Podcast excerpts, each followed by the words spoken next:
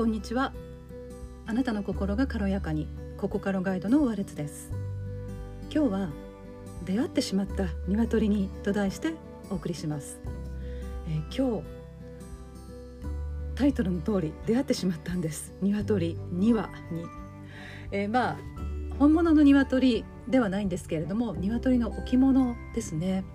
えー、オンドリメンドリ、えー、2羽です。えー、しかも黒いんです、えー、実はこのお話には、えー、伏線というかがありまして、えー、実は数日前に、まあ、地元の方ならご存知かと思うんですけどもスーパーとホームセンターが連結しているあのお店がありますよね。そこをスーパー側からホームセンター側を歩いてたんです通路そしたら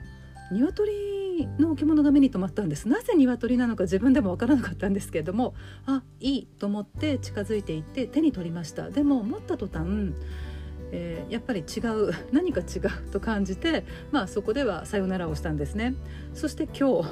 あの実は私絵の教室に通っていて、まあ、週末どちらかあの土曜か日曜に行ってるんですけれども今日行きました。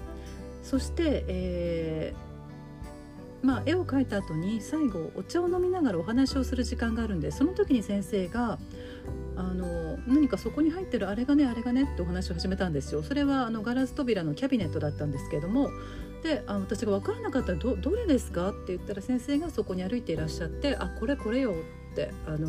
開けて扉を開けて手に取られたんです。でその他にもなんだか箱に入ったものがいくつかあったりこう緩衝材のプチプチにくるまれているものとかがあったので先生がなんかこれはこれでねなんてあのお話を始めたんですね。そしてその茶色い箱だったんですけれども開けてびっくり。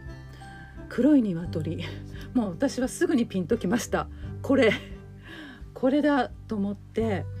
でどうやって作るなんかもう木でできてる感触だったんで触ってもいいですかってお願いしたら木の感触だったんですけどもでは木で木ではなかったんです。でも先生説明してくれたんですけどちょっと私も気がそぞろで、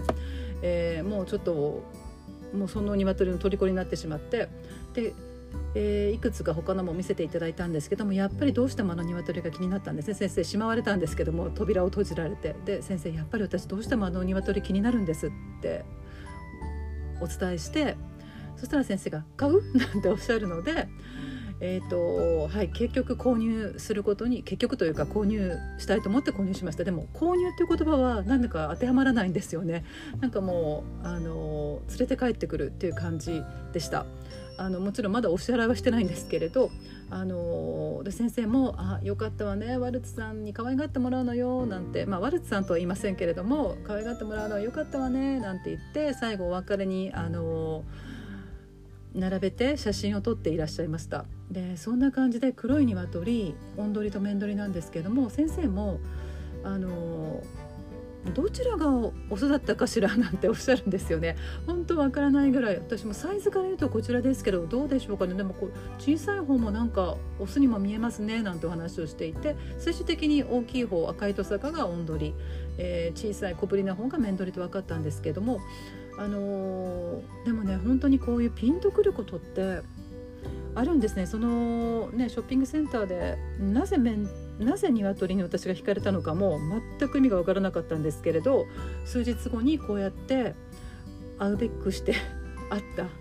という、はい、あの今日は特に本当に個人的すぎて何にも中身がないかもしれないんですけれどもあのでもやっぱりこうピンとくる。で理由は分からないけれど何かピンとくる？何か訴えかけるものがあるんでしょうね。なのでその時にはもう素早く動くっていうのをあの何でしたっけ？日本語が出てきません。素早く動くっていうのを心情にしています。なので今日も心の赴くままに。で先生もあのまだお支払いがまだなのであの来週でいいですよって私が言いましたら先生が「いやこれはねタイミングが大事。もう今パッと思いついたことは今日今日なのよタイミングが」なんておっしゃってまああのそのまま連れて帰らせていただきました。あの教室これは教室にあの持ってこうかなと思ってます。ご興味ある方はどうぞあのご覧になってください。すぐわかると思います。はい、えー、今日もあなたの心が軽やかでありますようにお聞きくださりありがとうございました。